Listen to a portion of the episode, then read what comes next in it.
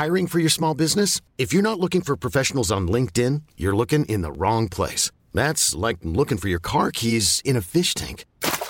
LinkedIn helps you hire professionals you can't find anywhere else, even those who aren't actively searching for a new job but might be open to the perfect role. In a given month, over 70% of LinkedIn users don't even visit other leading job sites. So start looking in the right place. With LinkedIn, you can hire professionals like a professional. Post your free job on linkedin.com slash achieve today.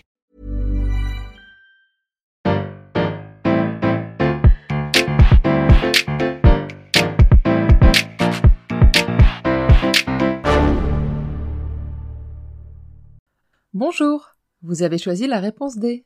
Mais d'abord, écoutez la question. Aujourd'hui, sur la thématique fait divers, la question est Qui est le Robin des Bois français? Réponse A, c'est Louis-Dominique Cartouche. Réponse B, Louis Mandrin. Réponse C, Compère Guillery. Ou bien réponse D, Marion du. On pourrait déjà se demander s'il y a eu un jour un Robin des Bois anglais parce que l'historicité du personnage n'est absolument pas garantie, mais on va partir sur l'archétype du bandit au grand cœur qui vole les riches pour donner aux pauvres.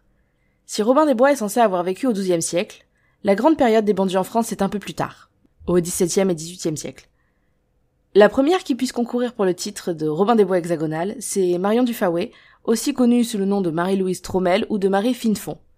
À 23 ans, elle devient la chef de la compagnie Finefond, qui comptera jusqu'à 40 hommes, dont son époux, Henri Pézeron, avec qui elle aura quatre enfants. La troupe soulage les étrangers au pays breton de leurs économies, en général sans trop d'effusion de sang. Marion ne va pas jusqu'à redistribuer son butin, mais au moins, elle n'attaque pas les pauvres. Elle est arrêtée avec une partie de sa troupe une première fois en 1747 près de Pontivy. Elle est mise en prison et son mari est torturé et mis à mort. Quant à elle, elle va être fouettée en place publique pendant trois jours, marquée au fer rouge par le V infamant des voleurs, puis bannie de la région de Rennes. Elle sera de nouveau arrêtée dans une rue de Nantes en 1754 et pendue en 1755 à Quimper. Mais sa troupe sévira encore pendant plus de dix ans dans la région, et on peut sans nul doute lui décerner le titre de Robin des Bois bretonne. On reste dans la région bretonne avec Compère Guillery. Mais si, le Compère Guillery de la chanson pour enfants. Après avoir entendu son histoire, vous ne pourrez plus jamais chanter ou entendre cette euh, complainte de la même façon. Il n'y a pas un, mais trois Guillery. Ils sont frères et bandits. Les Guillery sont originaires d'une noble famille bretonne. Ils commencent leur carrière dans l'armée du duc de Mercœur pendant les guerres de religion du côté catholique. Démobilisés, ils décident de continuer ce qu'ils savent faire de mieux, c'est-à-dire tuer et ravager. Durant six ans, ils parcourent et pillent la Saintonge, le Poitou et la Guyenne avec une troupe de 400 hommes. Un passage de la comptine est sans doute une évocation de leur fin, en effet, ils ont bien eu les jambes cassées et les bras démis puisqu'ils ont été roués vifs dans la ville de Sainte. On reviendra plus tard sur les délices de la roue qui est le supplice phare de l'époque moderne. D'ailleurs, ce n'est pas la seule chanson enfantine qui parle de la roue. Il en va de même pour Jean Petit qui danse, qui raconte le supplice de la roue appliqué à Jean Petit, un des leaders de la révolte des croquants du Barouergue. C'est par la roue qu'est également mort Louis-Dominique Garthausen, dit Cartouche. Lui, il est surtout célèbre à cause d'un film de 1962 avec Jean-Paul Belmondo dans le rôle du brigand. Cartouche est, lui aussi, un chef de bande de brigands, notamment en Normandie et à Paris. Il est le sujet de nombreuses légendes, notamment celle où il se rend compte que le régent de France veut offrir une épée qui s'avère de mauvaise facture. Il lui rend alors visite avec une note qui dit au premier voleur du royaume qui a tenté de faire tort à Cartouche, son confrère. Comme les autres, Cartouche est dénoncé par un membre de sa troupe, et il est arrêté en 1721 torturé et roué.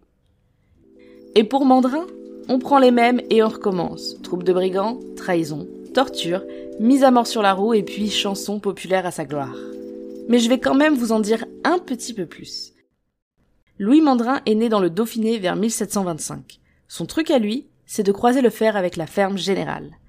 Pour le dire vite et dans les grandes lignes, la ferme générale, ce sont les préleveurs d'impôts de l'ancien régime qui récupèrent notamment la gabelle sur le sel et les taxes sur le tabac. Mandrin monte une troupe de contrebandiers, il vend du tabac et du tissu sans taxe pour le grand plaisir des acheteurs. Il libère aussi des emprisonnés pour cause de conflits fiscaux. Il est très soutenu par la population du Dauphiné, d'Auvergne et de Franche-Comté, mais les forces de l'ordre l'arrêtent dans un château en Savoie. Il sera roué sur la place des Clercs en 1755 à Valence. Dans le genre prendre aux riches pour donner aux pauvres, je trouve que Cartouche et Mandrin méritent plus le titre de Robin des Bois français. Mais chaque région française a le sien, vous pouvez donc choisir le vôtre. Bravo, c'était la bonne réponse. Pour aller plus loin sur le sujet, retrouvez les sources en description. La réponse D est un podcast du label Podcut. Vous pouvez nous soutenir via Patreon ou échanger directement avec les membres du label sur Discord. Retrouvez toutes les informations dans les détails de l'épisode. À demain pour une nouvelle question sur la thématique gastronomie.